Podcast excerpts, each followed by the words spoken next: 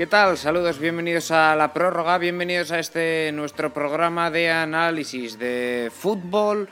Vamos a repasar lo que ha ocurrido esta semana en Champions, Europa League Conference, en las competiciones europeas. Echaremos también un vistazo a lo mejor que tenemos de cara a este fin de semana mm, muy intenso en lo futbolístico con por ejemplo, las semifinales de la FA Cup, las ligas que avanzan ya en sus últimas eh, jornadas. Tenemos final de Copa, por ejemplo, en Países Bajos. Bueno, muchas cosas de las que hablar. Con Oscar Alfredo Mendoza. ¿Qué tal, Oscar? ¿Qué tal, John, amigos de The Overtime? Sí, vamos a repasar, bueno, todas las competiciones europeas que nos separaron, bueno, una semana repleta de emociones y un fin de semana que también lo tendrá. Entonces, para todo ello, aquí estamos. Bueno, pues eh, para hablar de todo esto y del pase del Real Madrid, del pase del Villarreal, ¿no? de, las eliminaciones de, Atlético de Madrid y del Barça, de la Europa League, de lo que ocurrió allí. Bueno, cosas que en realidad ya os hemos contado aquí en directo en The Overtime, pero con más reposo hoy vamos a, tratar de, extraer algunas eh, conclusiones. Vamos a empezar con la Liga de Campeones, como siempre, que ya tiene sus eh, semifinales eh, definidas. Una Liga de Campeones en la que, bueno, el Villarreal tendrá al Liverpool enfrente y el Real Madrid al Manchester City. Son las semifinales después de estos cuartos de final apasionantes que empezamos repasando, si te parece, Oscar, por la locura del logro impresionante histórico del, del equipo Groguet. Sí, exacto. Al final, el equipo de Unai Emery que hizo algo que en realidad era bastante inesperado, sobra decirlo. Primero, la victoria en la cerámica contra el Bayern Múnich, pero la vuelta en la Alianza Arena se esperaba que el conjunto de Julian Nagelsmann fuera, bueno, totalmente eh, dominador del partido. Obviamente el Villarreal eh, replegando, esperando sus, eh, sus, opciones, que iban a ser quizá muy pocas, pero aún así el equipo de Emery propuso una eliminatoria de mucha resistencia, ¿no? Y al final el Bayern que salió a proponer, desde luego, pero aún así no generó demasiadas ocasiones claras. En realidad, eh, oportunidades manifiestas de gol me vienen a la mente, obviamente, la de la anotación, eh, una de Dayotu Pamecano, un cabezazo de Jamal Musiala y más allá de eso, poco más. Y el conjunto de Unai Emery que terminó sentenciando todo en un contragolpe ya sobre el final.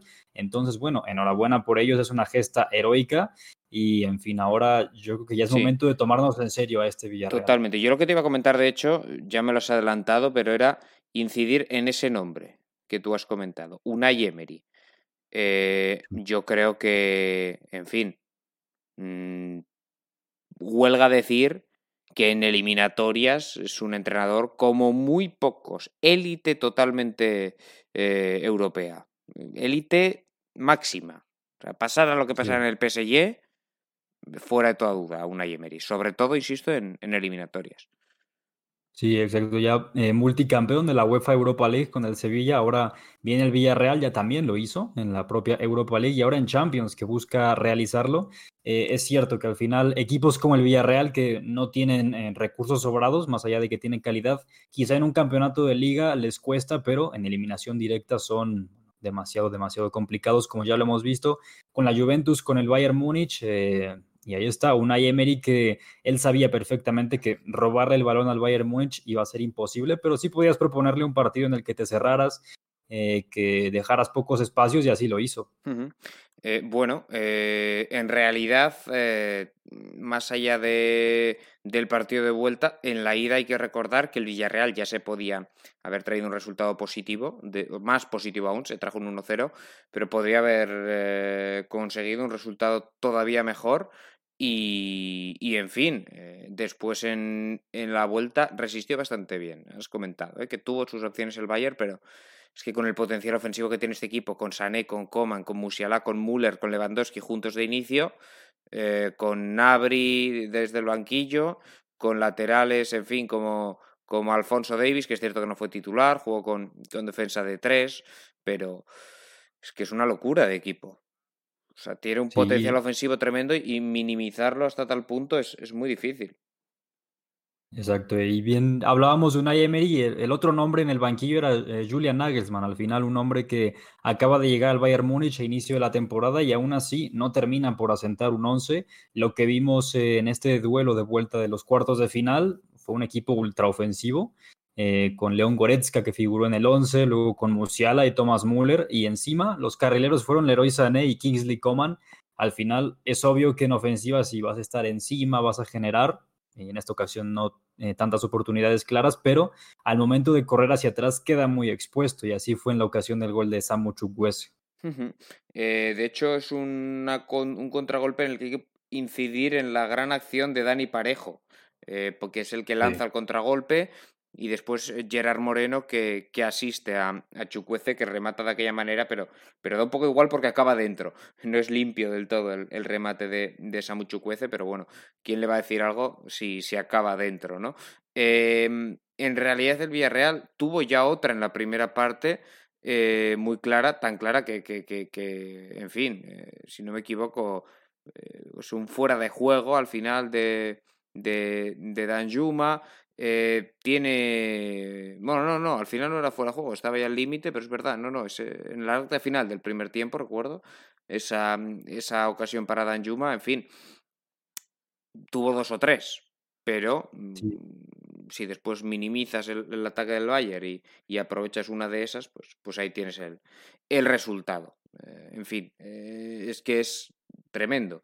De hecho, ha habido bastante polémica con Julian Nagelsmann eh, porque él antes de la eliminatoria hizo algunos comentarios, pues bueno, un tanto fuera de lugar, ¿no? valorando en realidad al, al Villarreal y, y, en fin, luego se ha demostrado que, que han sido mejores. Los, los, los, del submarino amarillo no han ganado de casualidad la eliminatoria y, y se han impuesto a todo un Bayern Múnich, ¿eh? que, que, es muy, muy complicado. Ah, el, el, único tanto del Bayern lo hacía Robert Lewandowski para variar pero, pero en fin, gran eliminatorio también, que se llevó el MVP, hay que mencionarlo, creo, de, de Raúl Albiol. Sí, claro. Eh, de hecho, en el cabezazo que antes mencionaba de Jamal Musiala, si no remata más cómodo el joven alemán es porque está ahí Raúl Albiol. Y bueno, esa por mencionar una ocasión puntual, pero más allá de eso, en realidad yo diría que no solamente Albiol, sino también Pau Torres, ambos centrales, han hecho no una eliminatoria, una Champions sensacional. Eh, este par están a la altura y yo creo que esta es una dupla de zagueros que es élite, demostrado está. Bueno, pues eh, esa, esa, dupla fantástica que, que, además empasta a la maravilla, uno con una contundencia espectacular como Salvio, el otro con una salida de balón fantástica que es, que es Pau, bueno, eh, y después con, con Dani Parejo, que es también pieza muy importante del centro del campo, y, y los de arriba, que están haciendo un temporadón. Tanto Gerard Moreno, cuando ha podido jugar, cuando le han permitido eh, las lesiones, disputar partidos, eh, Giovanni Lo Celso y, y Arnaud Danjuma, que fueron los, los, titulares. Luego Chucuece, que es el que acaba marcando, entra desde, desde el banquillo. De hecho, bueno, apenas entra y, y marca a la, a la, primera que tiene. Eh, en fin, mmm, nada más que quitarse el sombrero, yo creo. Sin duda. Sí. Y, y, veremos, veremos contra el Liverpool. Yo, desde luego que, que hombre, es complicado. No vamos aquí a, engañar a nadie porque el Liverpool es eh, un auténtico equipazo. También lo es el Bayern, pero el Liverpool y el City a día de hoy yo creo que son los, por estado de forma, por la temporada que están haciendo, yo creo que son los dos grandes favoritos. Bueno, es bastante fácil decirlo ahora que el resto están eliminados, ¿no? Pero son los dos equipos que mejor vienen jugando este año. Yo creo Liverpool y Manchester City. Veremos si, si algún equipo español logra, logra evitar que tengamos otra, otra final inglesa. Um, no sé si quieres añadir algo más del, del Bayern o del, o del Villarreal. Bueno, solo mencionar también lo que ya decías del Villarreal. Yo creo que también hay un hombre que eh, ha contrastado mucho lo que fue al principio de la temporada y lo que es ahora. El Gio Lo Celso. Sí. Eh, estaba en el Tottenham y era un jugador que no figuraba mucho y ahora que está en el Villarreal es prácticamente la pieza creativa de este equipo, eh, es un enganche fantástico, entonces nada, solo destacar su gran estado de forma. Bueno, pieza clave, ya hemos comentado, pero, pero sobre todo la Gerard Moreno yo creo que es la, bueno, es, es el factor diferencial, ¿eh? porque cuando no ha estado el equipo le ha echado muchísimo, muchísimo de menos. El Villarreal, que que se clasificaba el martes, también lo hacía el Real Madrid preveíamos una vuelta plácida o cómoda para los de Carlo Ancelotti, eh, no podíamos estar más equivocados. De hecho, Al minuto 70 el Madrid estaba fuera de, de las semifinales y al final, cómo no, pues acabó remontando. Sí, fue un partido precioso, precioso, digno de una noche de Champions, que en lo personal es que yo tampoco me lo esperaba así. Yo creí que el Real Madrid iba a tomar eh, mucho más la sartén por el mango, iba a tener mucho mayor control, pero el Chelsea desde el minuto uno salió muy bien, con un once muy diferente al de la ida, eh, una especie de 4-3-3 asimétrico, si se le quiere ver así. Hmm. Eh, sabemos que los tres de arriba tienen, bueno, mucha versatilidad en realidad. Eh, correcciones en defensiva también. Rhys James jugó, eh, que estuvo muy pendiente de Vinicius, que fue muy importante. Lo de Kovacic y Loftus-Cheek, que desde mi punto de vista en el medio campo ambos fueron, fueron decisivos. Eh, Kovacic discreto, pero muy correcto. Loftus-Cheek con mucho recorrido también perfecto. Mason Mount, en fin, yo creo que el Chelsea hizo un partido a la altura de lo que necesitaba ya sobre el final la mística del Real Madrid salió a relucir y, en fin, eh, mandó esto a la prórroga y ahí es cuando apareció Benzema. Existe la polémica también del gol de Marcos Alonso, eh, que desde mi punto de vista no era mano, pero bueno, al final la UEFA es un poco muy meticulosa, por llamarlo así, con ese tipo de cosas, pero al final no es por restarle mérito al Real Madrid, porque luego tienes actuaciones como la de Luka Modric, Thibaut Courtois y el propio Benzema, que bueno, son factores diferenciales y por algo el Real Madrid está ahora en semis. Exacto. Bueno, vamos a empezar por el, por el principio, em, que es una primera parte donde el Chelsea juega mejor, ¿no? Mm, domina, había cambiado el esquema respecto a la ida, jugando con cuatro atrás en lugar de, con el habitual esquema de, de 3-4-2-1, apostando por un 4-3-2-1, o algo así, casi, casi 4-4-2, porque Loftus Cheek se quedaba ya medio camino entre un volante y un, y un interior derecho. Y, y, le funcionó al Chelsea fantásticamente para, para, hacer daño al Madrid. Es cierto que el Madrid tuvo alguna contra donde creó peligro, pero sufrió menos el Chelsea defendiendo así, con James defendiendo a Vinicius, que con Christensen en la ida, porque eso fue un auténtico, un auténtico coladero. A Mason Mount hizo el único gol de esa, de esa primera parte, tras bueno, una buena combinación por la parte izquierda. Al final, Timo Werner un poco con la rodilla, con la espinilla, no sé con qué todavía, y eso que lo he visto varias veces. Eh, acaba asistiendo a, Mount, que define fantástico. Y, en realidad, en la primera parte, el 0-1 es justo, ¿no? Tampoco es un baño la primera parte del Chelsea.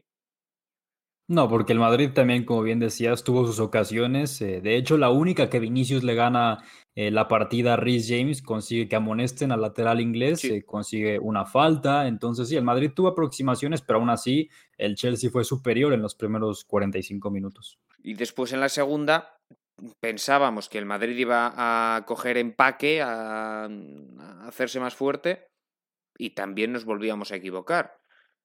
Minuto 51 no era la primera ocasión del, del, partido, de la segunda parte, quiero decir.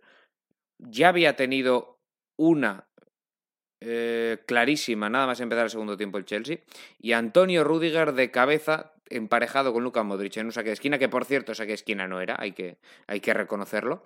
Eh, centro de Mason Mount y remate de Antonio Rudiger.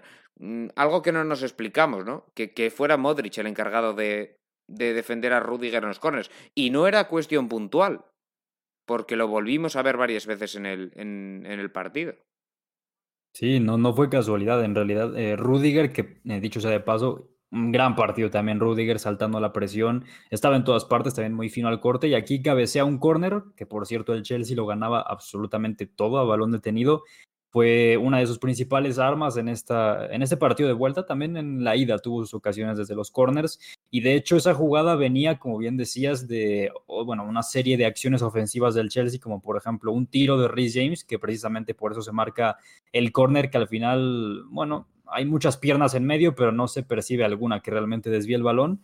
Eh, y sí, el Chelsea que tuvo un inicio de segundo tiempo aún mejor de lo que venía haciendo en la primera mitad y ese gol de Rudiger al 51 fue la culminación de, un plan fantástico de, hmm, Tuchel. Totalmente. Y después el Chelsea que siguió atacando es el gol anulado a, Marcos Alonso al de 10 minutos prácticamente, que era la remontada por esa mano, eh, en fin, dudosa, ¿no? Pero bueno, que a la hora de marcar gol la norma este año parece bastante clara, de que puede ser involuntaria, de rebote o lo que sea, que si marcas gol inmediatamente después de haber tocado el balón con la mano no, no, no vale, aunque, aunque sea de un rebote, que en otra situación, en cualquier otra situación del juego, pues no sería sancionable esa mano, pero en este caso parece que sí. Y, marcaba el, el, lateral español, el lateral zurdo español, pero era, era anulado.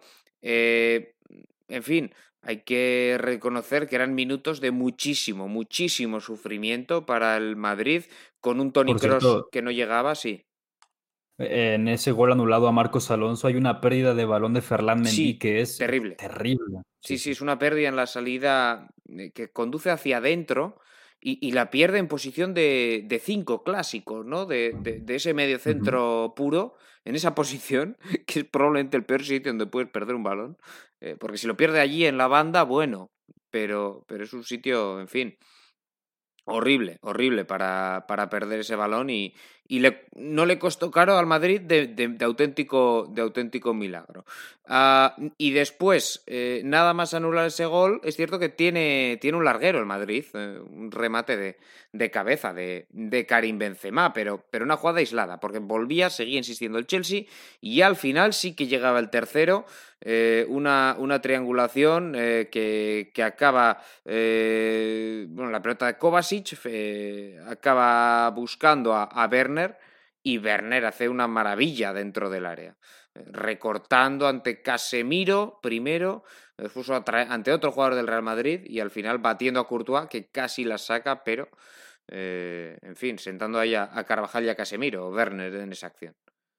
Sí, en ese gol, precisamente lo que yo creo que es más destacable es lo que hace Kovacic, porque primero recibe eh, cerca de la banda del sector de la izquierda, se da la vuelta y después encuentra al espacio perfecto a Timo Werner y el alemán, eh, lo mismo, muy, muy destacable porque recorta a dos defensores del Real Madrid y termina definiendo.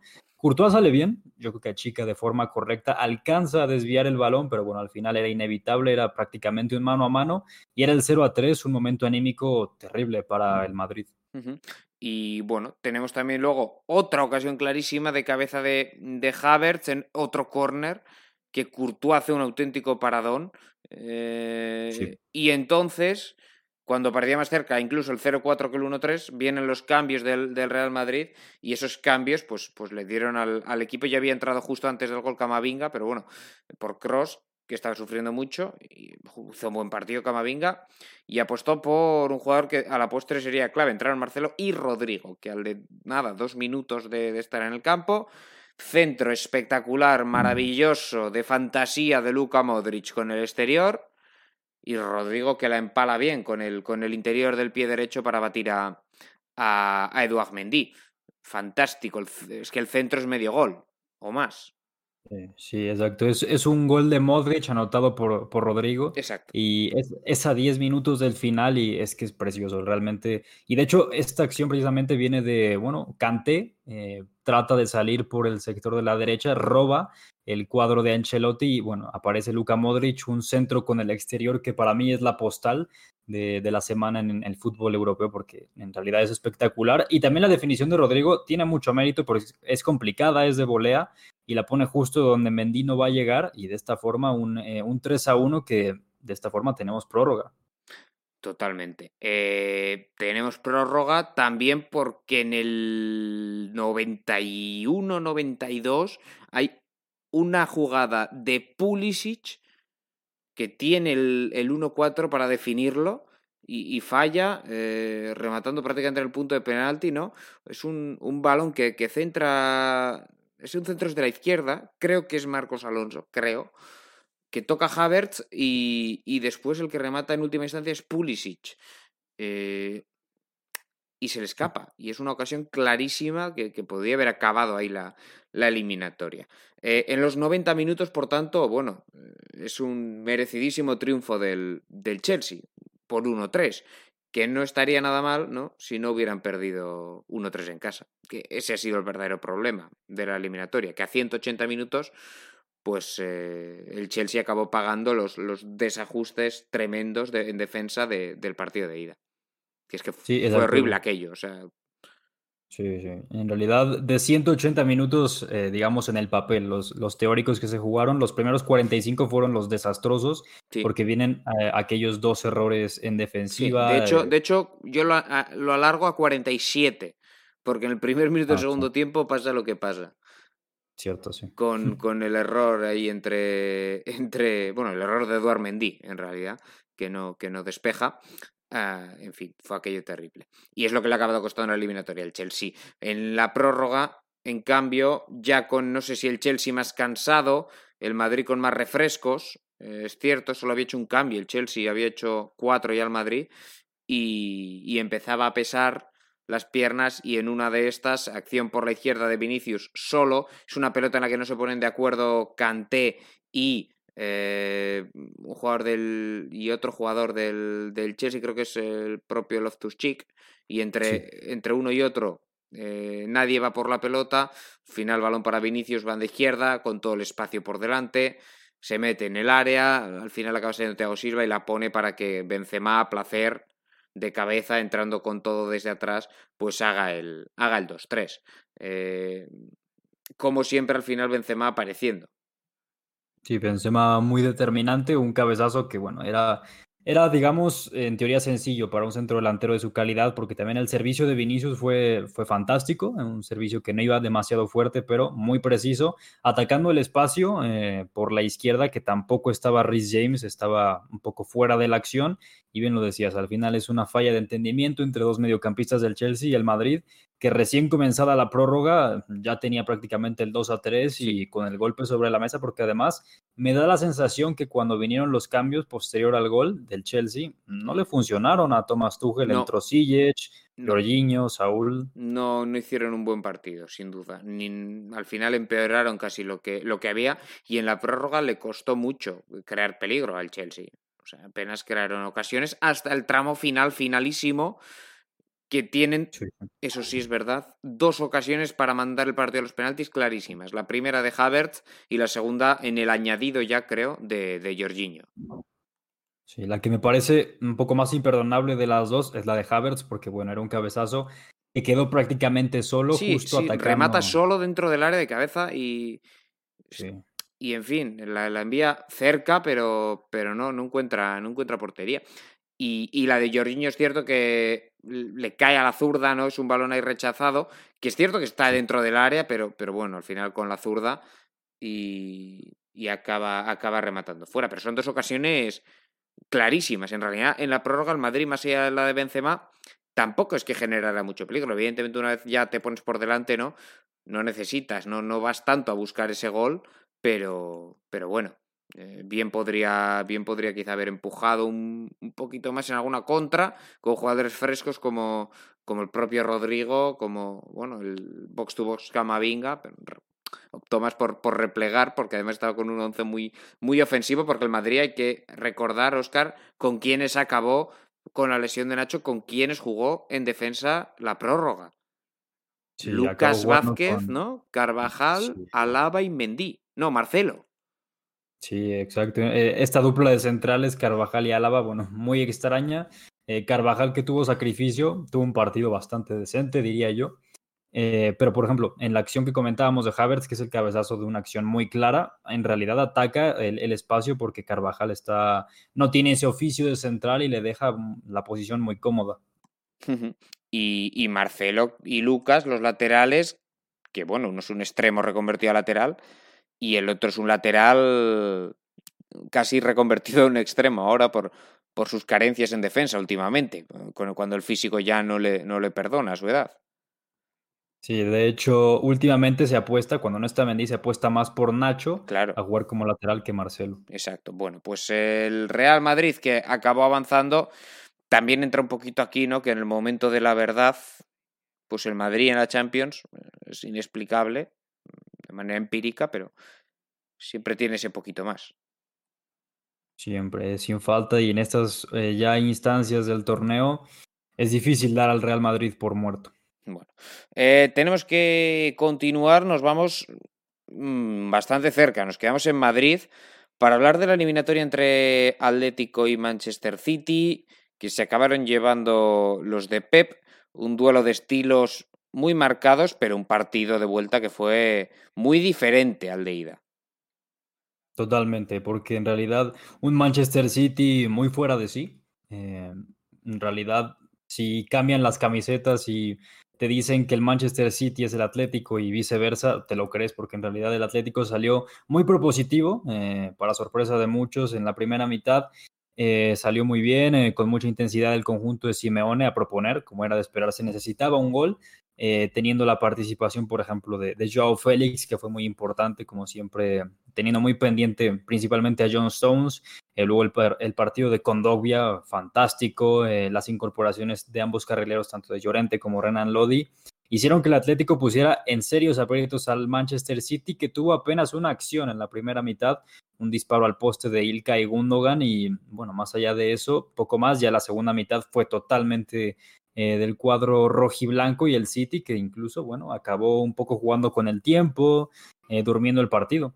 Sí, eh, se ha hablado mucho de los estilos, se ha hablado mucho de que si unos son, en fin, el antifútbol y otros son el fútbol en su esencia, de que si perder tiempo, en fin, aquí por un lado, la demostración de que perder tiempo pierde tiempo todo el mundo cuando lo necesita.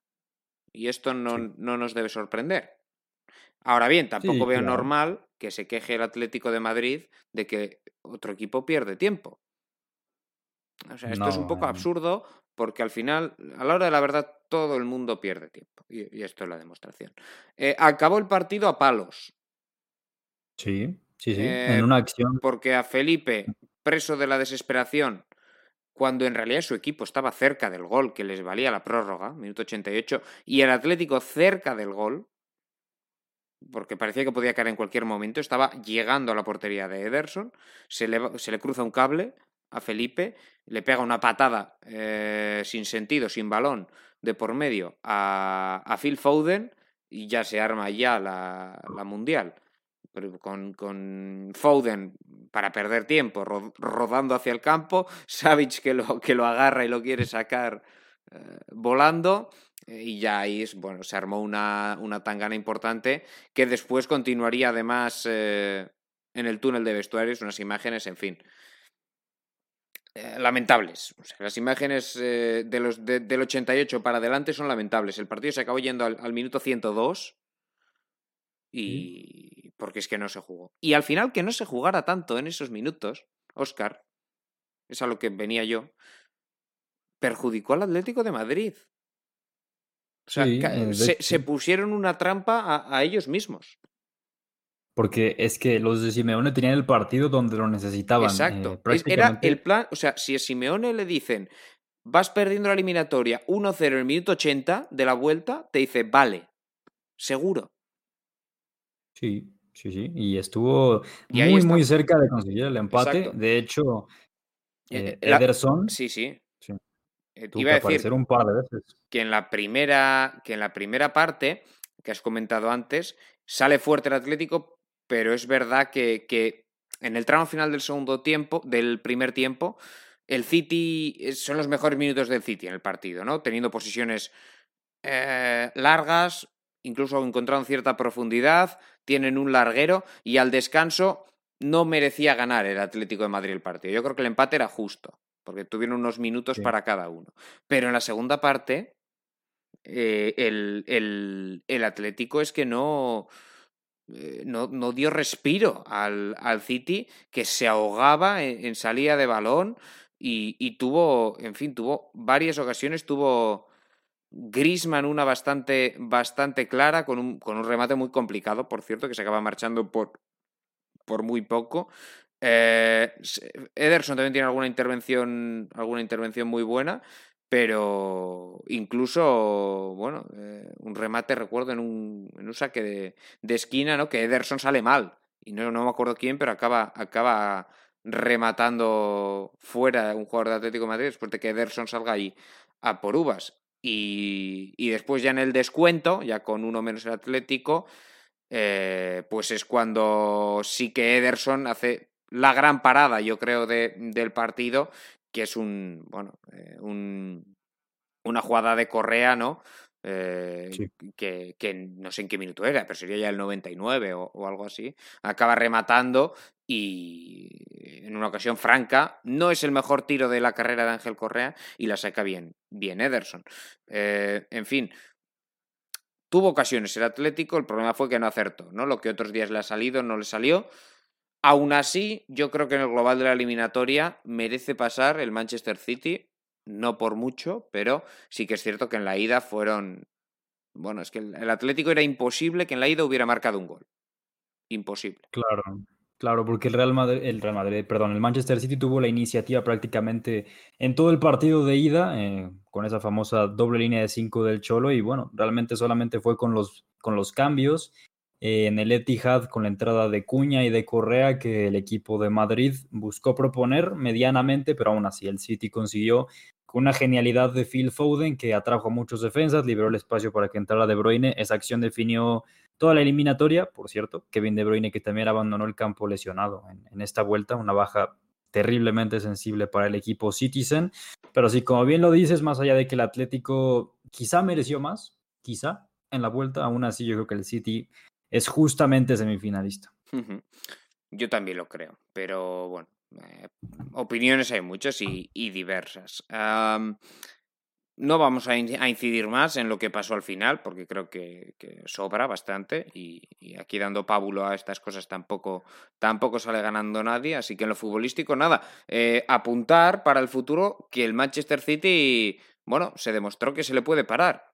El Atlético Madrid demostró, ¿no? Que al City se le puede parar. Que, es una buena noticia para el resto de equipos, porque parecía el City eh, infranqueable. Y al final, bueno, el Atlético con tanto con doble línea de 5 como, como con una presión alta, pues ha, conseguido pararle en, tramos de la ida y, en toda la vuelta.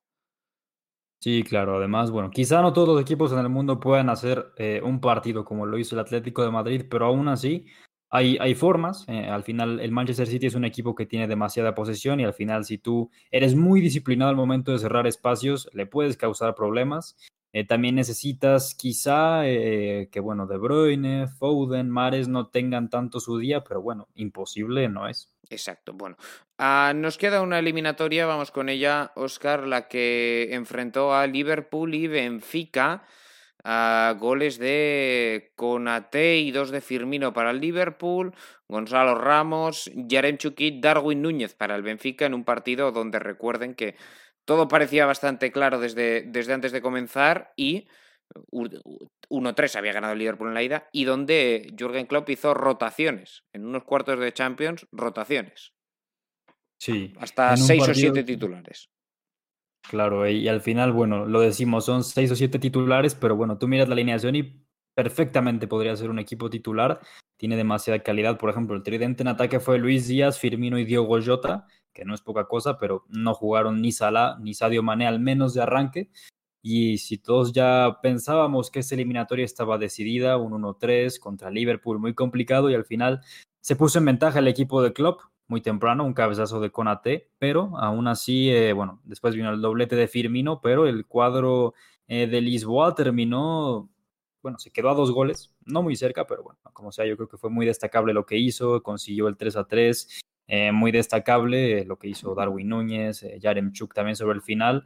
Un equipo que nunca dejó de creer, aunque era muy complicado en Anfield, pero bueno, Liverpool se dio el lujo de rotar mucho y aún así fue solvente. Exacto, fue, fue solvente. El, el equipo de, de Jürgen Klopp, hay que reconocerlo y, lo que comentabas respecto a si son titulares, son suplentes, hombre. E, el equipo titular es un equipazo, pero si te digo las bajas, las ausencias, dices, madre mía, este equipo es buenísimo.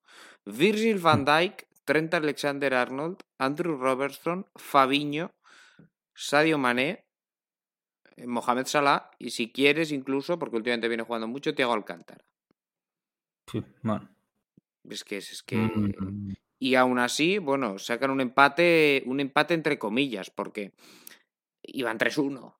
Iban con cuatro goles de ventaja en la eliminatoria y ahí creo que entra también un punto de relajación, ¿no?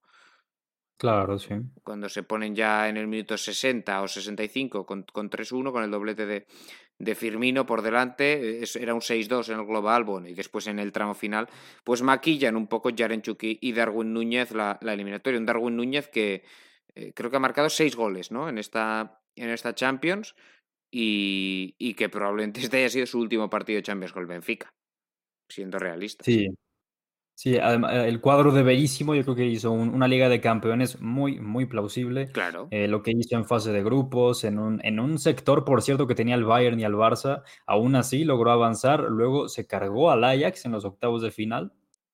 Eh, no es poca cosa. Y después, no vamos a decir que como tal le dio cierta batalla a Liverpool, pero bueno, hizo lo que, hizo una y es una eliminatoria decente, ¿no? Al final es un global de 6 a 4, solo dos goles de ventaja. Sí, y, hay que reconocer que, que, es que competir contra Liverpool es muy difícil. Es muy, muy complicado porque es uno de los dos mejores equipos del mundo. Mm, yo creo que esto es bastante claro. Eh, la, la, forma en la que está este equipo es tremenda, ¿eh? porque eh, desde luego, desde el año, desde inicio de año, es, es, es impresionante. O sea, es que para encontrar derrotas de este equipo, más allá, tienes el, Tienes una que es el 0-1 ante el Inter, pero que no es una derrota como tal, porque les valía para pasar la eliminatoria. Pero es que para encontrar una derrota del Liverpool. Y esa es la más reciente. Exacto, sí, sí. No, no, pero es que estoy yendo para atrás. Y es que te tienes que ir al, a diciembre. 2021. O sea, este año no han perdido ni un partido, podríamos decir. O sea, pierden uno, pero es una eliminatoria de doble partido y habían ganado por más goles en la ida. Así que no sabe a derrota. Última derrota seria, digamos, 28 de diciembre del 21 ante el Leicester. Sí, sí, así es. Así que, eh, bueno, yo creo que el Benfica puede darse con un canto en los dientes de haber competido porque insisto que el Liverpool es, es ahora mismo otro nivel. O sea, el Benfica está a años luz de los de Jurgen Klopp. Yo, si no estoy mal, el Liverpool solo tiene dos derrotas en Premier esta temporada. Sí, sí, sí, exacto. Eh, menos que una menos que. Exacto. Tiene esos sí siete empates, pero, pero bueno, ahí está la lucha preciosa por, por la Premier. En un punto están City y Liverpool a falta de, de siete jornadas. Veremos si pincha alguien, si no pincha nadie. Eh, pero está emocionante y además luego hablaremos de ese partido que los va a medir en FA Cup este, bueno, mañana mismo, mañana sábado. Ah, respecto al Benfica, Liverpool-Benfica, ¿algo más que, quieras agregar? Bueno, en realidad eso, eh, fue un partido muy entretenido al final, un 3 a 3, habla por sí solo y más allá de que Liverpool rotó mucho, eh, un papel que le alcanzó para avanzar y en el Benfica yo creo que lamentablemente en este partido de Champions eh, va a ser, va a marcar un antes y un después, ya que a la postre posiblemente muchos de sus jugadores capitales abandonen este club. Hmm, mm, al final es lo que les pasa siempre a los portugueses, ¿no? Bueno, y a los holandeses y a, equipos de, eh, de estas ligas de fuera del top 5, mm, que en cuanto hacen una buena campaña en Europa es un escaparate tan bueno para sus jugadores que, no tienen ningún problema ¿no? en, encontrar acomodo en, en esas cinco grandes ligas, sobre todo pues en, en la Premier, eh, bueno, sobre todo en la Premier, alguno en la Liga Española, pero, pero sobre todo en la Premier, que, que todo lo puede, ¿no? Parece. Bueno. Eh, vamos con la Europa League. Bueno, antes recordamos las semifinales una vez más. Oscar, tenemos ya de hecho hasta, hasta bueno, horarios, calendarios, simplemente saber cuál se juega el martes y cuál el, el miércoles. Primera semifinal, Manchester City Real Madrid, día 26 de abril a las 9 de la noche, martes. Miércoles 27 de abril, Liverpool Villarreal, también a las 9. Y la semana siguiente, 3 de mayo, Villarreal Liverpool en la cerámica 4 de mayo, Real Madrid-Manchester City. Eh, las dos idas en Inglaterra, las dos vueltas en España. Esto puede tener incidencia. Puede ser, sí, al final va, a ser difícil, ¿no? Va a ser difícil eh, decantarse por uno. Yo creo que al Villarreal le va a ser muy bien cerrar en casa, por ejemplo. Eso le va a fortalecer bastante y al final al Madrid cerrar en el Bernabéu. El, Villarreal va a tener que, ir a Anfield a resistir, a resistir como sea salir vivo, ¿no? Salir vivo. El objetivo en Anfield va a ser salir vivo. O sea, una derrota por un gol, el Villarreal en Anfield, yo creo que la firma. Eh, y, y, el Madrid ante el City, pues casi que lo mismo. E, el objetivo es para los españoles eh, llegar a las vueltas metidos en, en, la eliminatoria. Y, el Madrid en casa, bueno, ya sabemos de lo que es, de lo que es capaz, no van a, sorprender a nadie. Bueno, eh, pasamos a la Europa League, Oscar. Si te parece, comenzamos por el choque que habría la, tarde-noche de, ayer jueves entre Leipzig y Atalanta. En Bérgamo se enfrentaban esta vez tras el 1-1 de la ida en Leipzig y el conjunto de Domenico Tedesco que se mete en semifinales 0-2 con doblete de eh, Christopher Nkunku, segundo desde penalti, y el mérito que tiene tremendo de que a dos partidos solo te meta un gol Atalanta. Me parece el mayor mérito de la eliminatoria del, equipo alemán. Sí, porque al final el equipo de Giampiero Gasperini se caracteriza por eso, por su gran potencial ofensivo. Eh, quizá tuvo unas pérdidas importantes en los últimos años, pero bueno, en fin, no pierde aún así. Exacto, evidentemente el Papu, por ejemplo, ¿no? que era el, el icono casi de, de, este equipo, pero, pero tiene un equipo muy, bueno, competitivo desde luego. Sí, al final fue un partido en el que, desde mi punto de vista, el Leipzig siempre tuvo el control del mismo, porque más allá de que Atalanta comenzó teniendo posesiones largas, buscando, eh, nunca encontró esa claridad y en una acción en la que Leipzig, bueno, que venía replegando, siendo un poco más paciente, eh, hay una acción en la que Conrad Leimer tiene una transición ofensiva magnífica, corre una cantidad importante de metros, conecta con eh, un Kunku eh, y al final, bueno, eh, un tanto del francés que tiene una temporada sensacional y así como el Leipzig ya tenía la ventaja de 0 a 1, el Atalanta que sigue un poco por el mismo camino de buscar, buscar, buscar, realmente nunca encontró esa claridad y bueno, al final también un penalti que termina definiendo todo, doblete Kunku, sensacional. Y para destacar, a mí me gustaría el ataque del cuadro de Domenico Tedesco. A mí me, fascinó eh, su funcionamiento porque, bueno, Dani Olmo, que es un, hombre que le gusta mucho jugar entre líneas, media punteando casi, eh, y adelante un Kunku que lo hizo fantástico, eh, alternando precisamente la posición con Dani Olmo, y luego Andrés Silva, que cuando salía del área daba muy buenos apoyos y también muy bien. A mí me fascinó el ataque de, Leipzig. Eh, una, un apunte que te iba a hacer eh, respecto a Domenico Tedesco desde que asumió. Le ha cambiado totalmente la cara al equipo. Cogió un equipo en media tabla con, con Jess Marsh, que no estaba respondiendo ni mucho menos a, lo que se esperaba, que en Champions eh, sufrió mucho para incluso conseguir la tercera plaza del grupo por delante del Brujas al final la consiguió. Y, le ha cambiado la cara totalmente. Y ahora se coloca el Leipzig como candidato a hacer doblete. Además de meterse en Champions, donde va tercero, creo ya, en, Bundesliga, no sé si tercero o, cuarto en la, en la disputa ahí con el, con el Leverkusen de esa tercera plaza. Cuarto, cuarto. Cuarto ahora mismo, pero bueno, tiene a, tiro a Leverkusen porque además se enfrentan. Eh, tiene también eh, semifinales de Pokal, de Copa Alemana, y ahora semifinales de Europa League.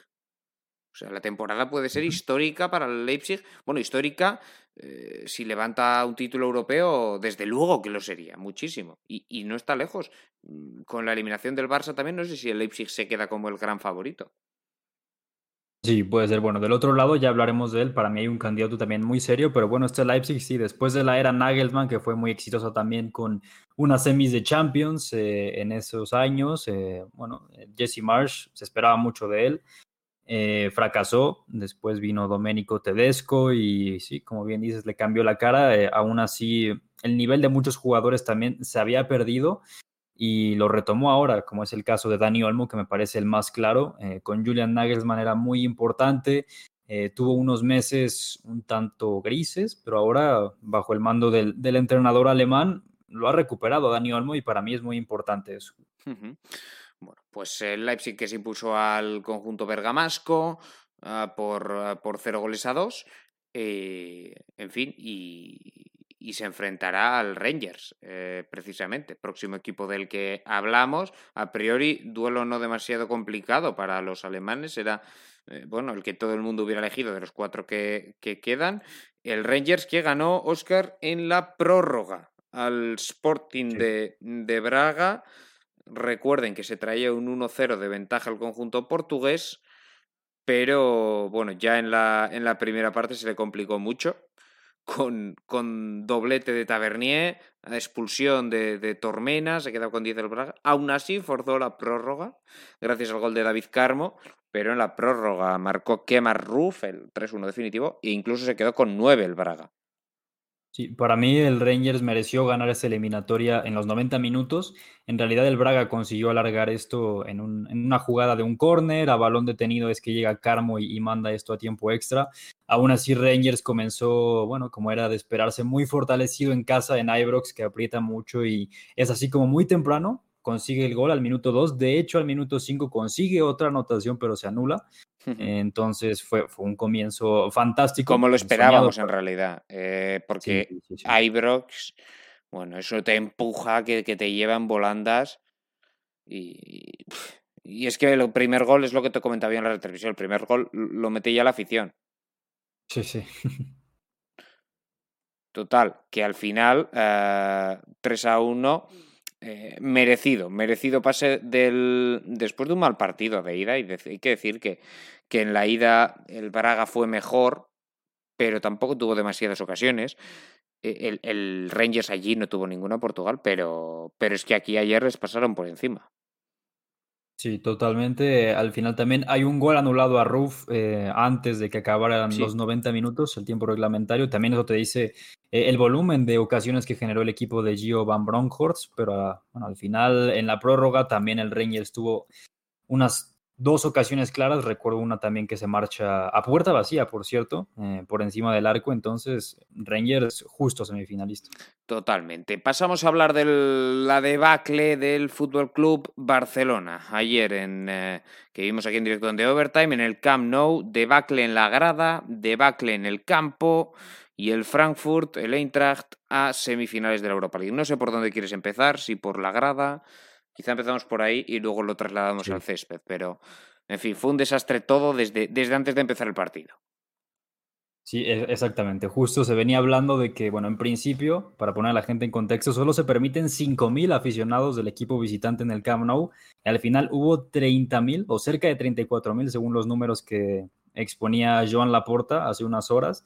34.000 aficionados del Eintracht Frankfurt en el Camp Nou. Prácticamente el Barça jugó como visitante. Sí, sí. Y eso para empezar. El golpe enemigo que supone para los jugadores es una cosa, eh, y yo creo que sí influye, pero aún así en lo futbolístico, el equipo de Oliver Glasner me parece que fue superior. Sin duda. Porque siempre, siempre. En la ida y en la vuelta.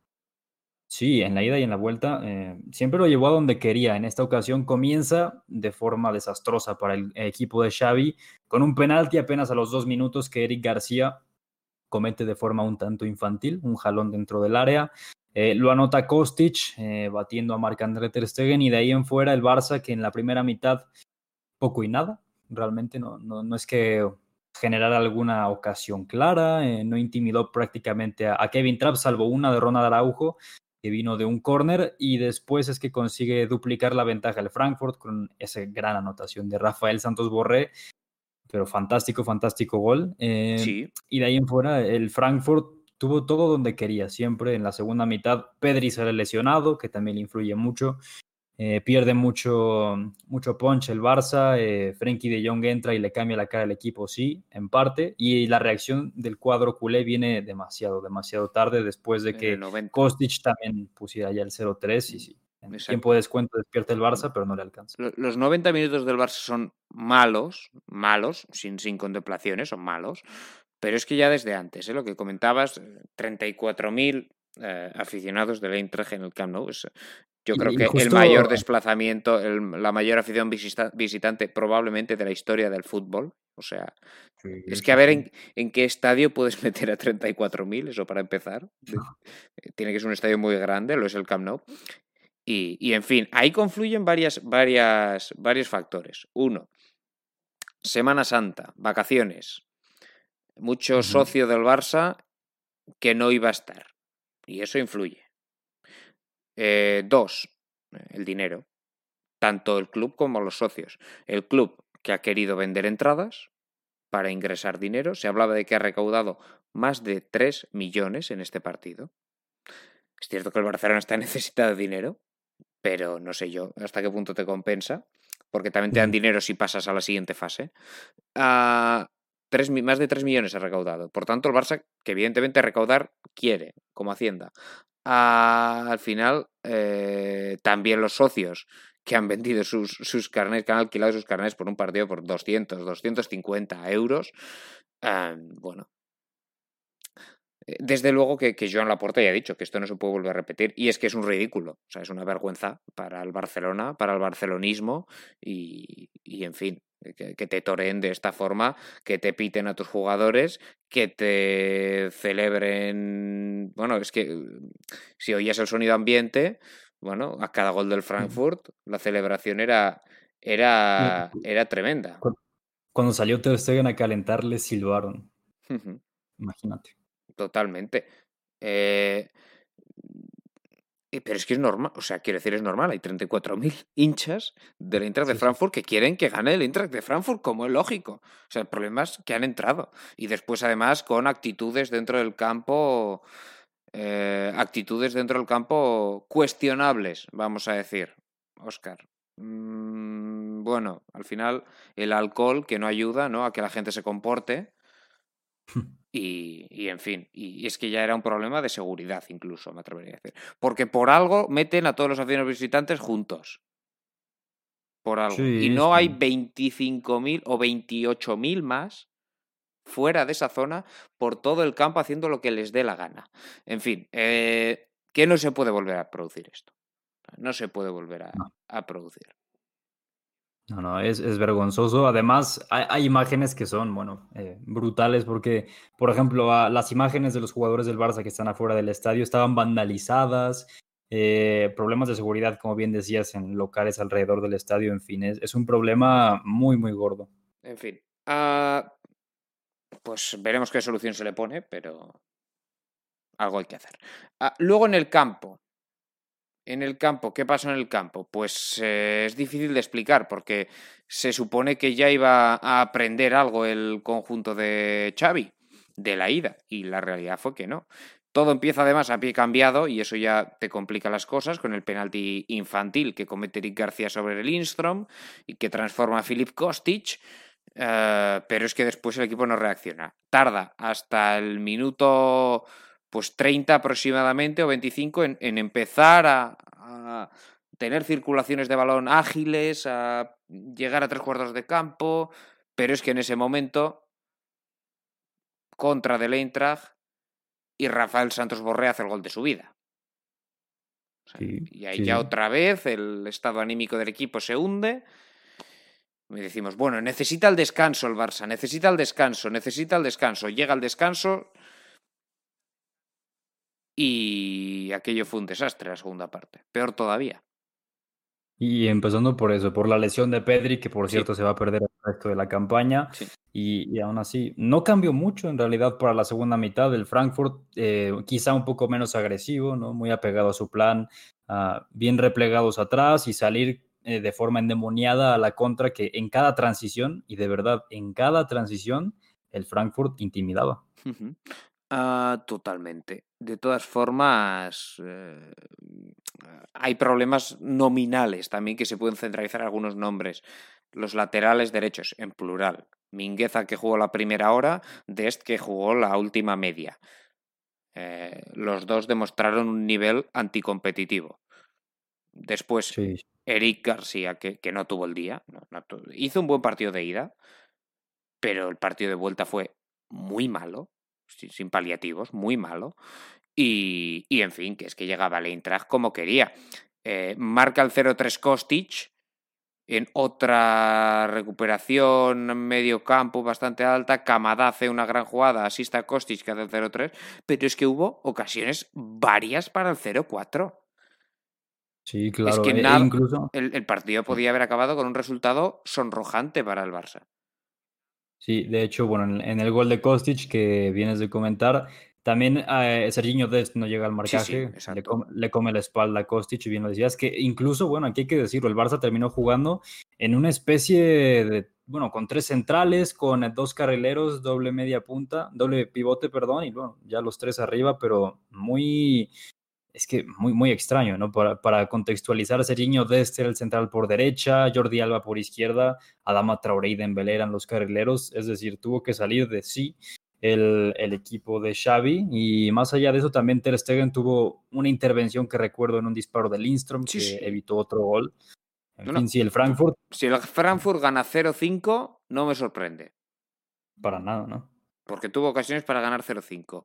Después, es cierto que, no sé si relajación o qué pasa, eh, y, y en el minuto 84 ya marca un gol Busquets que es anulado por el VAR, pero eh, viene a partir de los cambios en realidad. En el minuto 80, eh, Oliver Glasner que mete a Hrustic y a Hauge por Rode y Lindstrom, y a partir del nivel de equipo baja un poquito, no sale tanto ya, pero es minuto 80. O sea, hasta entonces el Barça no ha hecho nada, nada en todo el partido, nada. Y, y hay un gol anulado de Busquets, llega el gol de Busquets en el 90, y ahí es cuando el equipo reacciona, en el minuto 90, Sí. y teniendo que marcar tres goles en, en el descuento. En fin, eh, no estuvieron lejos, pero, pero no ocurrió. Al final tuvo alguna ocasión, tuvo una Araujo, creo recordar. eh, Sí, sí. tuvo una bastante clara, Ronald Araujo, y después, eh, ya en el minuto 100, eh, en un salto por arriba dentro del área, Endichka sal- suelta el brazo, segunda amarilla, expulsión y penalti. Penalti que transformaba a Memphis Depay, pero ya no había, ya no había tiempo. O sea, Por se cierto, fue sacar de centro y, y terminar. Nos faltó comentar una clarísima o clara, ¿no? Lo siguiente que tuvo Pierre-Emerick Aubameyang sí, recién sí. arrancada la, la primera mitad a puerta vacía también. Sí, para, para empatarlo a uno en ese momento. Sí, hubiera cambiado totalmente la historia. Sí, sí. Fue la más clara para el Barça, pues hasta el descuento. Esa fue la más clara. Bueno, incluso después, porque más claro que un balón dentro del área pequeña, puerta vacía, pues poco se me ocurre. Bueno, el rendimiento fue muy malo en el campo. Y, y el Barça de Xavi que da, da sensaciones de, por cierto, que, que el Barça acaba 2-3, ¿eh? O sea, quiero decir, acaba un gol solo en la eliminatoria. El pobre Kevin Trapp que, en fin, eh, lo acabó pasando mal, rememorando viejos traumas. Eh, porque ya le marcaron dos goles en el descuento. O sea, es la segunda vez que a Trapp le marcan dos goles en un descuento en el Camp Nou. Lo que pasa que ahora necesitaban tres. Pero Sí, men- menos mal. menos mal, porque si no, el pobre ya no se recupera. Ah, lo, que, lo que te quería decir, eh, que no es el primer partido del Barça en ese último tramo de temporada que, que no da un rendimiento a la altura de lo esperado. No, y sobre todo en los primeros 45 minutos de los compromisos, por ejemplo, contra el propio Frankfurt en la ida, Sí, contra el Levante. después contra, contra Levante, sí, y ahora, bueno, la primera, las primeras mitades del Barça son muy malas, en realidad. Eh, jamás ha tenido el control y ha concedido bastante. Eh, y ya es un equipo más reactivo últimamente eh, con Xavi. Eh, e incluso leía una opinión que dice que el parón de selecciones al Barça le vino muy mal, porque desde entonces Sí. su rendimiento ha, ha Al decrecido. Chelsea también le vino muy mal, porque tuvo dos partidos ahí que le han costado, en fin, pues eh, le acabaron costando la eliminación también. Ah, bueno, es, es complicado a veces afrontar estas, estas vueltas, sobre todo si te pillan en un momento en el que estabas muy bien, como es el caso del, del Barcelona, que, que, que cae eliminado de la Europa League. Ah, nos queda una eliminatoria, pero antes nos preguntaban en el chat por Nagelsmann. Ah, ya hemos comentado antes rápidamente, pero bueno, si, si quieren iniciamos, incidimos.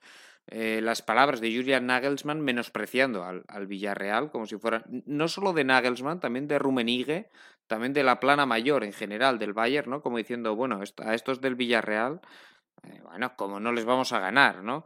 Eh, bueno, no ganaron y, y Nagelsmann, bueno, es cierto que ahora ha hecho saber hoy que ha recibido no sé cuántas amenazas de muerte, etcétera. 250, a su- sí. Exacto, bueno, eso tampoco. Evidentemente, eso ni mucho menos está justificable. Es justificable, pero hay que reconocer que Nagelsmann ha ido de sobrado. Ha ido Sí, de, eh, en fin, pretencioso. Y, y al final, pues eh, le han pintado la cara. Esa es la realidad. Que ha venido una Yemery y, y te ha ganado. Cuando tú. No, es que el propio Nagelsmann no se creía, yo creo, que, que el Villarreal le iba a plantar tanta cara. Y es un error menospreciar al rival, como se ha demostrado. Eh, bueno, ya aprenderá Nagelsmann, yo creo. O sea, creo que esto le va a servir para aprender y, mejorar como entrenador. Porque es un gran entrenador. Aquí en España, te lo comento, Oscar, que tú igual no, no estarán corriendo. Le han pegado a Nagelsmann de palos bueno, insultándole, o sea, abiertamente insultándole aquí en, las radios de aquí, eh, los, en fin, insultándole. ¿eh? Que a ver de qué iba. Que para mí tuvo una actitud muy soberbia. Eh, Exacto, cuando dijo, soberbia, esa es la palabra, sí, sí. Antes del partido comentaba que el Villarreal, el único error que había cometido era dejarlos con vida. obviamente, pues, agrandando al Bayern Múnich y haciendo muy pequeño el Villarreal, que eso obviamente está muy fuera de lugar. Y al final es un entrenador muy joven, sí, que tiene mucha capacidad, pero ya tiene que madurar. Exacto. Y, esta lección que se ha llevado, seguro que le sirve. Ya seguro. que la próxima vez que se enfrente a un equipo como el Villarreal no va a pensar lo mismo y no va a decir lo mismo. Bueno, uh, esto respecto a Nagelsmann. Volvemos a la, a la Europa League, que nos queda un partido, una eliminatoria de la que, de la que hablar, la que enfrentaba a Olympique de Lyon y a West Ham que se llevaron claramente los ingleses por 0-3. Eh, partió 1-1 en la ida en Londres. Y aquí la sorpresa más absoluta, ¿no? Sí, sorpresa no porque ganara el West Ham, sino por mm, el volumen de, de 0-3. Eh, por cierto, que quizá no mereció tal castigo, ¿no? El equipo francés. No, porque Lyon comenzó teniendo muchas ocasiones eh, y de hecho algunas de ellas claras eh, alguna de Musa Dembélé, otra de Tokwe Cambi, también recuerdo. Eh, aún así, el Lyon que comenzó bastante, bastante bien. Después West Ham que abrió la lata con un, eh, un gol en una falta de, de, Dawson, con la que se ponía en ventaja, y al descanso un 0-2, que desde mi punto de vista no reflejaba lo que había ocurrido en los primeros 45 minutos. Pero de ahí el West Ham creció, encontró el tercer gol y finiquitó la eliminatoria. Quizá era la que esperábamos más igualada, yo creo. Yo sí, yo es que no te sabía decir quién iba a ganar. Yo te dije 50-50. Y, bueno, pues para ser 50-50 un 0-3 me deja en mal lugar, quizá. Los tantos de Craig Dawson, de Declan Rice, ambos al final del, descanso, es muy importante el momento, además. O sea, que te vas 0-2 al descanso con dos goles conseguidos en el 38 y el 44. Bueno, pues al final esto hace daño, porque el Lyon había perdonado, en, como has dicho, en los primeros minutos, y, ya con un 0-2, pues tiene que ir al ataque el equipo, el equipo francés, dejar más huecos, y ya en el minuto 3 de la segunda parte marca Jarrod Bowen, y, bueno, eso era ya la sentencia, ¿no? Después siguió atacando el Lyon con el, con el West Ham más replegadito, pero bueno, nada que objetar al partido en realidad de los, de los ingleses. No, en realidad no, fueron muy contundentes, que es muy importante. Exacto, la efectividad fue, fue lo que marcó la diferencia en realidad. Y, por cierto, David Moyes, que casi pudo contar con su once de gala, salvo por Creswell, tuvo que jugar Johnson reconvertido a la izquierda, pero aún así tuve el once del West Ham y yo creo que es lo mejor de lo que puede disponer. Con Areola, Vladimir Chufal lateral derecho, Johnson, que comentabas que sí que es Creswell el, titular habitual, recuerden, expulsado en, el partido de ida, con Diop y Dawson como centrales, de Clan Rice Soucek, que es un doble pivote fantástico, con Jarrod Bowen y Fornals en las bandas, Lanzini de enganche y, y Mijail Antonio arriba. Pues mm, sin duda, yo creo que puede ser perfectamente el, el mejor once, ¿no? Y es que eh, con jugadores en el banquillo de de, de la talla de Ben Ragma, de Yarmorenko, eh, en fin, que no entraron, pero que, que son también jugadores de primer Tiene un buen equipo, esto es innegable. David Moyes tiene una buena plantilla. Y este es el otro candidato del que tú me hablabas para ganar la Europa League, ¿no? Sí, exacto. Es el que yo considero quizá el más fuerte de este lado de la llave. Eh, ahora, bueno, tiene un cruce contra Frankfurt. Semifinales, West Ham Eintracht de Frankfurt. Y por el otro lado, eh, Glasgow Rangers contra el Leipzig. Eh, las idas, digamos, son el 28 de abril. Leipzig Rangers y West Ham Frankfurt, las vueltas 5 de mayo. En este caso, partidos en eh, Frankfurt y en Glasgow. Ojito al Leipzig, voy a decir. Ojito al Leipzig. Como no consiga sentenciar en la ida. No digo ganar, digo sentencia. Sí, y además, mm, supongamos que llega con ventaja apenas de un gol a Ibrox, es peligroso. Totalmente. Eh, si, si, si, llega solo ganando 2-1 Leipzig, yo creo que le remontan, ¿eh? Yo creo que tiene que ganar 3-0 en la ida. Que, que es factible, ¿eh? Que es perfectamente factible que Leipzig le, le, gane con comodidad al, al Rangers en ese partido de, de ida. Veremos bueno, John, también antes el Rangers ya, ya eliminó a un equipo alemán, al Borussia Dortmund, ni más ni menos. Sí, dando la sorpresa, evidentemente, la sorpresa. Un equipo como el, como el Dortmund que caiga eh, siempre, es una, siempre es una sorpresa. Ah, y de la otra, ¿qué me dices? Del Frankfurt West Ham. Bueno, eh, yo creo que parte con favorito el equipo de David Moyes. Aún así, Frankfurt, eh, visto lo que hizo contra el Fútbol Club Barcelona, yo creo que puede tener mucho que decir. Evidentemente el West Ham no es tan propositivo como el Barça en el papel, aún así lo veo más fuerte. Quizá un 70-30 a favor West Ham. ¿Me lo compras? Te lo compro por ahí, más o menos. Además, quizá incluso menos, ¿eh? porque la vuelta en, Frankfurt, bueno. Sí, es cierto, es cierto. Quizá por eso. Si, si fuera en campo neutral, más o menos andaría por ahí. Pero sí, que, los favoritos son Leipzig y West Ham, que no sería nada mal a la final. Recuerden que se disputa en el Sánchez Pizjuán de, de, la ciudad de Sevilla. Ah, pasamos a hablar de la Conference, Oscar. Partidos de cuartos de final resueltos también en la tarde-noche de ayer. Empezamos por el primero de ellos, el Leicester City de que remontó, el Leicester City de Brendan Rodgers ante el PSV Eindhoven eh, de, de Roger eh, Schmidt. Em, con gol de Zahavi se adelantaba el equipo neerlandés en la primera parte, pero James Madison y Ricardo Pereira en el tramo final, tramo muy final, le dieron la vuelta.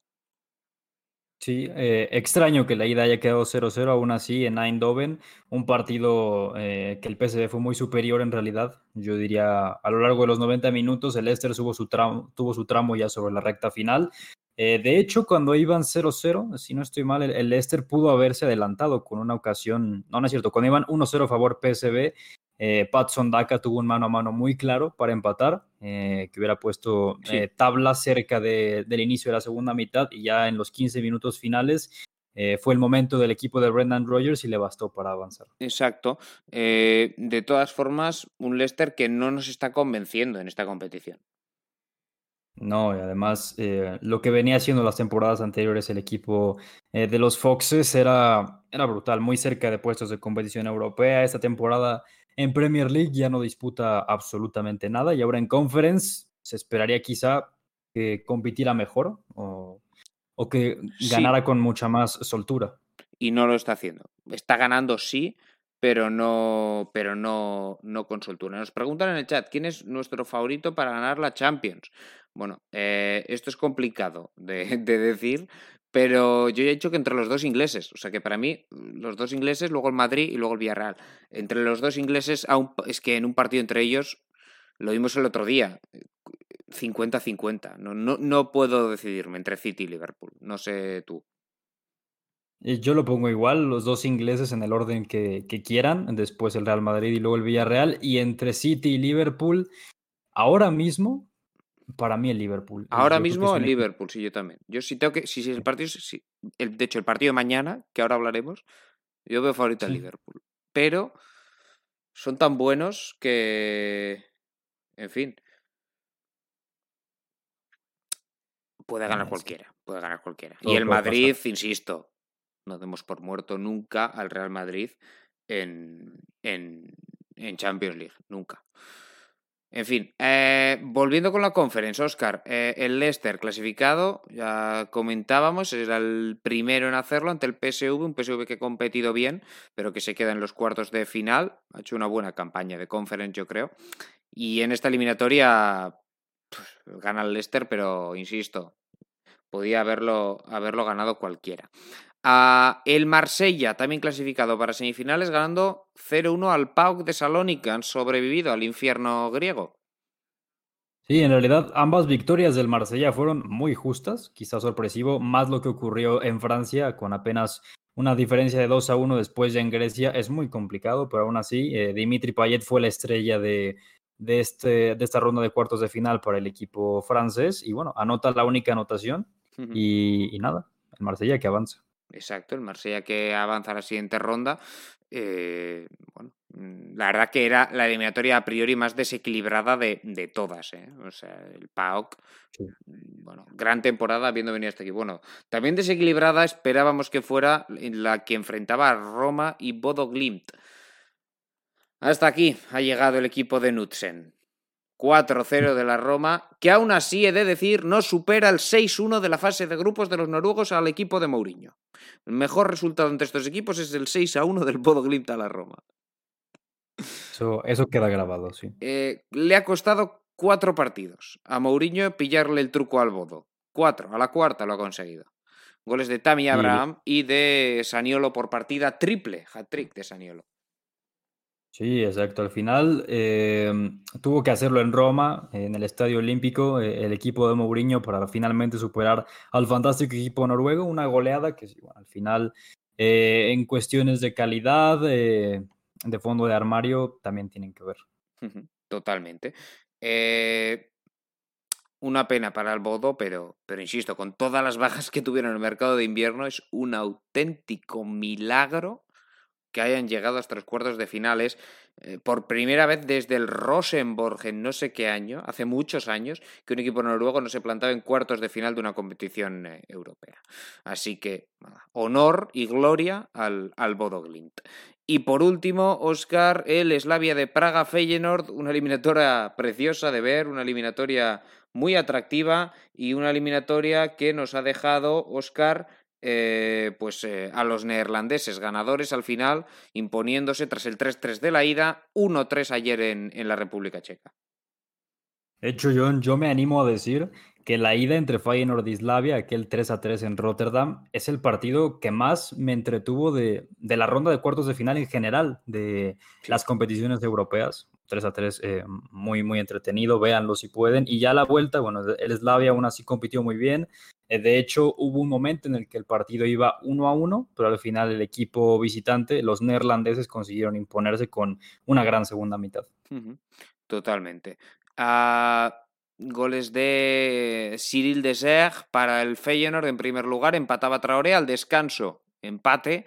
Después ya en la segunda parte, de nuevo seguía el y Luis Sinisterra hacían los tantos que daban el pase al Feyenoord. Por tanto, nos quedan eh, cuatro equipos de cuatro ligas distintas, en este caso en la, en la Conference, vivos.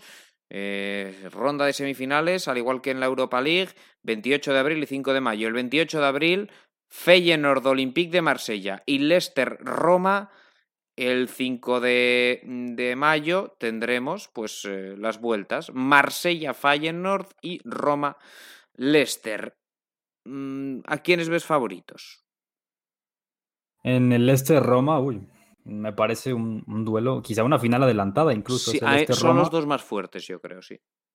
Sí, exacto. De hecho, esta llave estaba bastante complicada, ¿no? Tenías al Leicester, al PSV, Roma y Bodo Glimt. Eh, me voy a quedar quizá con el equipo de Mourinho, sabe perfectamente cómo son estas instancias en, en Europa. Me sí. quedo con la Roma.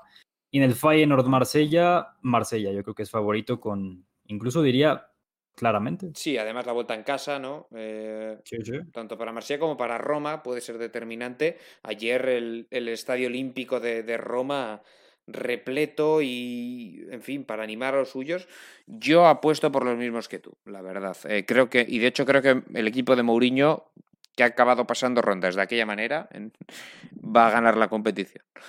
Porque es un entrenador muy competitivo y, y, que sabes que va a querer ganar la competición, así como yo creo que equipos como el Leicester pasan más, no ya a estas instancias, pero es cierto que lo decimos cada programa, yo creo, pero Brendan Rodgers no sabía ni que existía esta competición cuando cae de la Europa League a, a la Conference. Eh, yo creo que la Roma es, es el favorito para ganar la competición y lo lleva siendo desde que empezaron las eliminatorias, en realidad. Así que. Por cierto, sí. Primer, primera vez que el Leicester llega a semifinales de una competición europea. Y, y el West Ham, primera vez que llega desde pues, hace 50 años prácticamente. En la ah. Recopa fue en ese, en ese caso. Bueno, pues eh, hasta aquí el análisis de lo que ha pasado en Champions, en Europa League, en Conference, Oscar. Pero queremos también echar un vistazo a lo que vamos a tener esta, esta fin de este fin de semana. Eh, habitualmente nuestra sección, eh, otros años, este año no lo hacemos, pero era de, de, cinco partidos. Vamos a añadir incluso alguno más, pero bueno, comenzamos por, por la sección oficial, ¿no?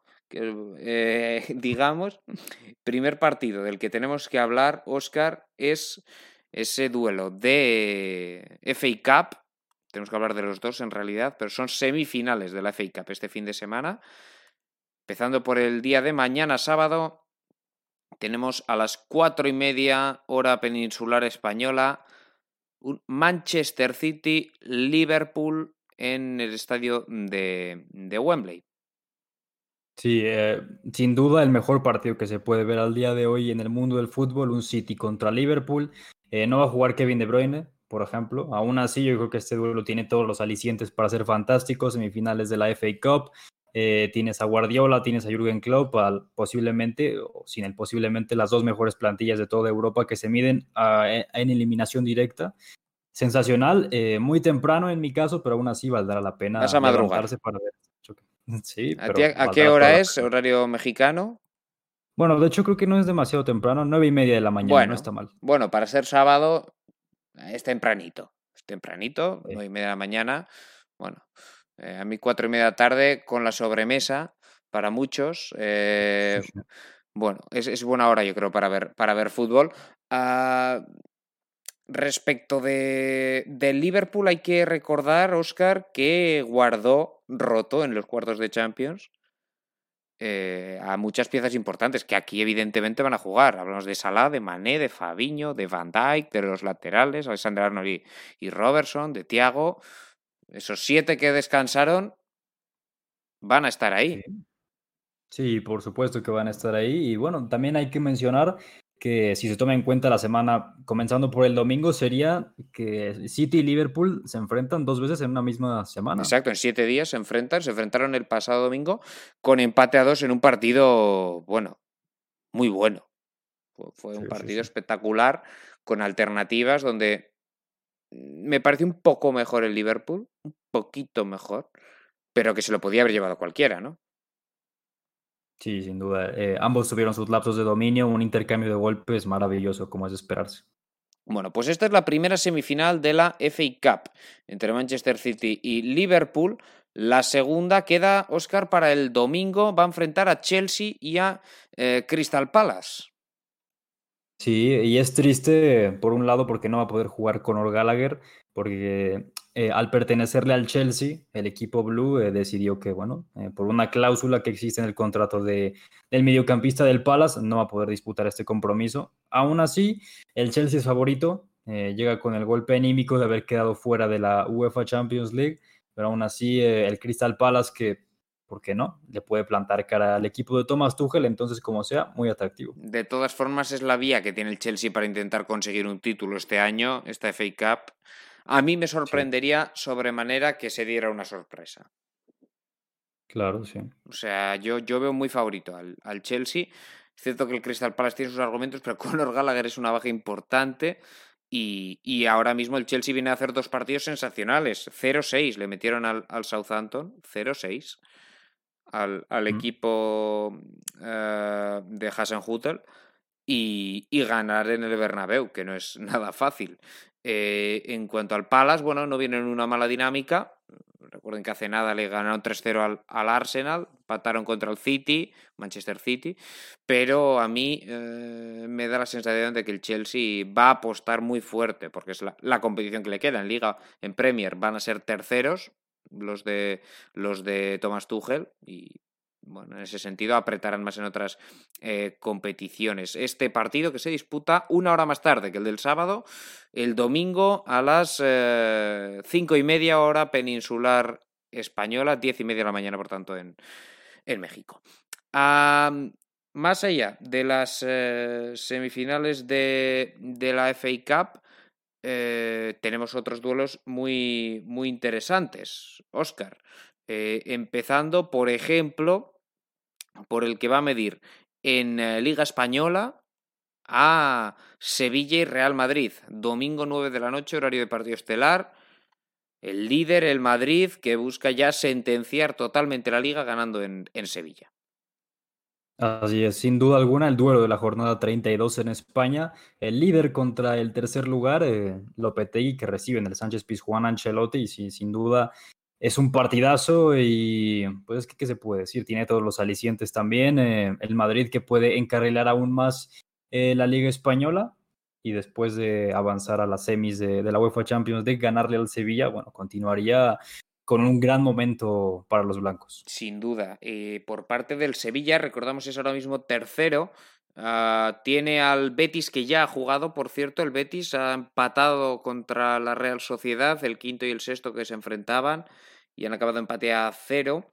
Ah, pues el, Sevilla, que si gana, pues eh, se distanciaría ya en seis puntos del quinto, por tanto, encaminaría su, su plaza de, Champions, pero que si pierde, pues se queda a tres puntos del quinto, lo cual no es nada tranquilizador. Eh, hay que darte a, a, un partido de, de, distancia. Por tanto, bueno, partido importante para, para ambos. Me atrevería a decir más incluso para el Sevilla, porque el Madrid tiene una renta cómoda y, evidentemente es, probablemente el partido más difícil que le quede eh, ir, al, ir al Sánchez Pizjuán. Eh, además, el Madrid, bueno, viene de jugar Champions, ¿no? El Sevilla viene de descansar entre semana, eh, no juega desde el pasado viernes, de hecho, donde jugó contra el Granada, ganó 4-2. No descarto yo que gane el Sevilla. el Real Madrid ha tenido un desgaste importante, jugando prórroga y todo el miércoles. Y, y no, no descarto que gane el Sevilla. No sé qué opinas tú. Sí. además el Sevilla viene de golear al Granada, por tanto, eh, está bien, el equipo de Lopetegui eh, puede, puede competirle de tú a tú al, Real Madrid, aún así yo creo que los de Ancelotti son favoritos porque son líderes. Sí. Eh, yo creo que el hecho también de, haber avanzado en Champions los fortalece demasiado. Bueno. miramos a otro de los cinco partidos que destacamos en esta sección, es correspondiente a la Bundesliga alemana, el choque que va a enfrentar, ya lo decíamos antes, este fin de semana, al tercero y al cuarto. Partido el domingo a las siete y media de la tarde, horario peninsular español, en el Bayer Arena de Leverkusen, Bayer Leverkusen, eh, Red Bull Leipzig. Bueno, eh, evidentemente eh, el Leverkusen llega más descansado, el Leipzig viene de haber jugado un partido importantísimo ayer ante Atalanta, pero el Leipzig viene en mejor dinámica. Sí, en mejor dinámica, además el Leverkusen tiene demasiadas bajas. Evidentemente no está Florian Wirtz, eh, lesión de, eh, a largo plazo, no está Frimpong, no está Belarabi, no está Smoon, eh, no está Fosu Mensah, son, son bajas importantes en el caso del equipo de las aspirinas. Aún así, yo creo que es un duelo que empareja al, bueno, quizá de lo mejor que se puede ver en la Bundesliga el día de hoy, estos dos equipos. Sí, sí, peleando por una plaza de Champions, bueno, peleando en realidad no entre ellos. Eh, ambos podrían sumarla. Ahora mismo son, son tercero y, cuarto en la, en la competición. Eh, pero bueno, por detrás eh, tienen al, Friburgo y al Hoffenheim. el Friburgo a tres puntos. A priori, Oscar, da la sensación de que si nada va mal, deberían meterse los dos en Champions, ¿no? Sí, e, el Freiburg ha hecho una gran temporada, aún así ya se está distanciando porque ha tenido un calendario duro. Eh, el Freiburg, aún así, sí, Leverkusen y Leipzig, yo creo que estarán en Champions. Quedan solo cinco jornadas ¿eh? en Alemania, solo cinco para el final de la liga.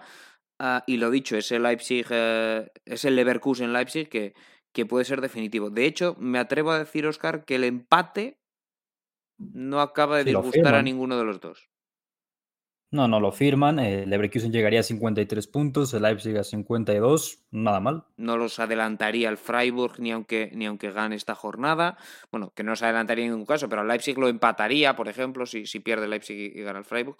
Bueno, un partido muy bonito, lo dicho, las bajas del Leverkusen que pueden ser clave, pero también han tenido más descanso, así que de pronóstico incierto también ese encuentro del, del Arena. Y por último nos queda uno que no es propiamente correspondiente al fin de semana, pero es que al ser Domingo Santo, eh, bueno, domingo de resurrección o como quieran llamarlo, estamos en plena Semana Santa, el domingo no hay partidos en, en Serie Italiana. Y, por tanto, ah, de hecho, hoy se han jugado dos. Eh, hoy, eh, viernes, ha jugado el eh, Milan y el Inter. El Inter ha ganado 1-3 a Spezia y el Milan ha ganado 2-0 al Genoa, por tanto sigue igual la carrera por el título, a la espera también de lo que haga. El Nápoles, que el Nápoles juega el lunes, hay partidos viernes, sábado y lunes esta jornada en Serie A. El de lunes a las 7 es un partidazo entre Napoli y Roma. Oscar, eh, ¿qué podemos decir de este encuentro? Unos eh, que necesitan ganar para seguir enganchados al tren por la liga para seguir a dos puntos eh, del líder, el Nápoles. Sí, el, el, Napoli, en caso de ganar, llegaría a 69 puntos, algo que le permitiría seguir en la lucha eh, con los dos equipos de, de Milán.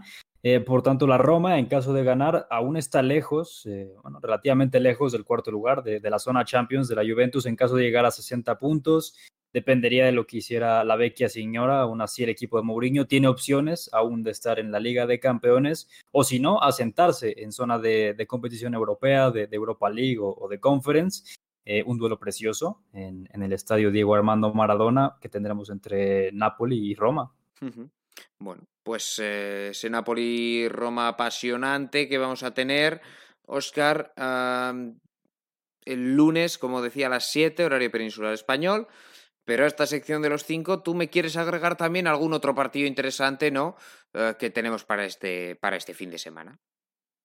Sí, bueno, para los más hipsters, eh, el domingo que está plagado de, actividad. El, bueno, tenemos en Países Bajos la final de Copa entre PSV y Ajax, un duelo eh, de igual forma que empareja a los dos mejores de, de, Holanda, eh, el equipo de, Roger Smith y también el de Eric Ten Hag, que se lo juegan todo, sobre todo el Ajax, que tras quedar eliminado en Champions es muy importante hacer el doblete, luego el PSV acaba de, salir de conference, eh, veremos cómo llega este compromiso, aún así muy atractivo. Sí, no sé cómo lo veas.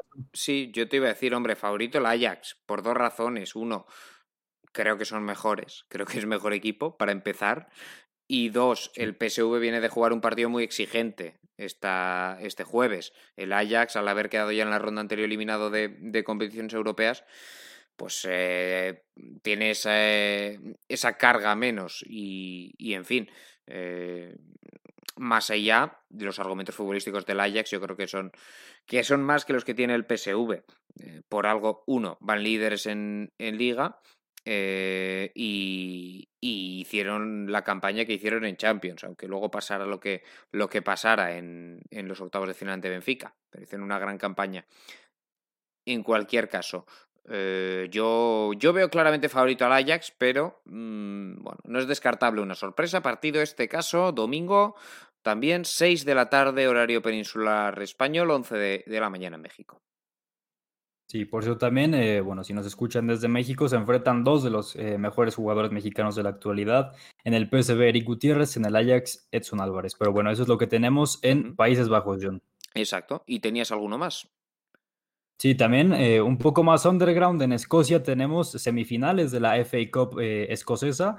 Celtic contra Rangers, el Old Firm, uno de los clásicos, bueno, más duros a nivel mundial. Exacto. esto siempre tiene Em, un halo especial este partido. Eh, siempre es importante per se, más allá de lo que pase en la liga, una, una liga donde el, Celtic tiene eh, pues, eh, seis puntos de ventaja frente al, frente al Rangers después de, de, que en el anterior partido entre ambos se impusiera el, equipo el equipo céltico. En fin, Ah, yo creo honestamente que, el... Ah, pero bueno, este, este partido es eh, correspondiente a la, a la Copa, ¿no? Sí, sí, a la Copa. Eh, la, otra semifinal, La otra es, eh, es curioso que se enfrenten en, en, semifinales, pero esto se toma ya como una... bueno, curioso, evidentemente esto era un sorteo, pero me refiero que es como una final anticipada porque hay mucha diferencia entre estos dos y el resto. Sí, la otra semifinal tiene al Hearts y al Hibernian, que bueno, sí, la diferencia con Celtic y Rangers es, abismal. Exacto.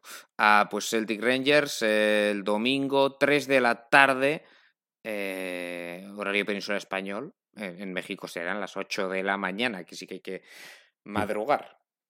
Partido que se juega en eh, Hamden Park. Lógicamente. Sí, sí, sí. Bueno, ¿y tenías alguno más o ya me he perdido contando yo? No, es lo que tenemos apuntado. Un total, bueno, son cinco, el menú es de cinco partidos principalmente, pero tenemos otros dos por si alguien quiere salir un poco. Sí, sí, no, bueno, y, tenemos mucho más, ¿eh? Por haber. Fútbol hay a todas horas, tenemos eh, eh, Premier, tenemos... Ah, no, sí quedaba uno, perdona, el Clásico de Francia. Ya sabía yo que se nos olvidaba uno. Ah, tenemos el PSG Olympique de Marsella, ¿eh? a las nueve menos cuarto de la noche. Adivinen de qué día, sí, Ah, no, este es del sábado. Ya me estaba yo patinando aquí. No, es del domingo. Me ha cambiado aquí la página porque son más de las 12 de la noche. Ah, domingo, uh, 20.45 PSG, PSG Marsella. Eh, bueno, el PSG y el Marsella, que son más allá del clásico histórico, los dos primeros de la Liga Francesa. Sí, bueno, aún así la diferencia entre primer y segundo lugar es importante, sí, 12 puntos. Eh, como sabes, el clásico de Francia es un clásico eh, siempre muy caliente entre esos dos equipos. El, equipo de Pochettino, ya sin competiciones europeas, tiene que apostarle todo al torneo doméstico, entonces el PSG favorito. Exacto, sin competiciones europeas ni cooperas, que cayó eliminado también. Así que veremos. Eh, hombre, yo aquí sí que veo claramente favorito el PSG, porque además el Marsella viene de, de jugar. de jugar este fin de semana y este, esta semana, perdón, este jueves, y de seguir vivo ¿eh? en esa Europa League que puede ser el principal objetivo del, del Marsella. Eh, Conference, perdón, no Europa League. Sí, exacto. Bueno, también el, equipo parisino tiene bajas importantes. Eh, no está Ander Herrera, no está Di María, no está Draxler, no está Keylor Navas, no está Kurzawa, no está Paredes y no está Marquinhos. Sí, bueno, bastantes bajas, aunque el tridente está al completo. Sí, y eso No es poca cosa. No es poca cosa tener a Mbappé, a Messi y a Neymar, ¿no? Para, para, para alinear. Bueno, pues esto es lo que tenemos de cara a un fin de semana verdaderamente espectacular. Insisto, tenemos además jornada completa de, de Liga Española, eh, con partidos interesantes por arriba y por abajo. Hay un Elche Mallorca dramático para la salvación. Hay un, en fin, eh, el Alavés que necesita ganar como el Comer Juan el Rayo, Valencia Sasuna, Getafe Villarreal, Athletic Club Celta de Vigo. Eh, tenemos muchísimos partidos interesantes en la Premier, en Bundesliga, un Dortmund Wolfsburgo, por ejemplo. En fin, si quieren ver fútbol, desde luego que, que no se van, no se van a, a aburrir este, este fin de semana.